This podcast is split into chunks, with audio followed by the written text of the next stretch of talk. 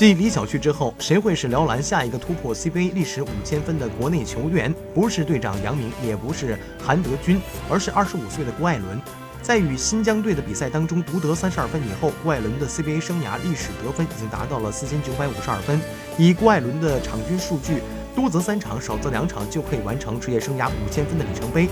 到了关键时刻，郭艾伦无论是在进攻时机的掌握，还是在高对抗之后的技术动作的运用，与联盟很多小的外援比起来也毫不逊色。在二十五岁的时候，郭艾伦终于开始展现自己的天赋。不夸张地说，郭艾伦的上限在哪儿，暂时还看不出来，但他的水平下限对于很多国内后卫来说已经是天花板了。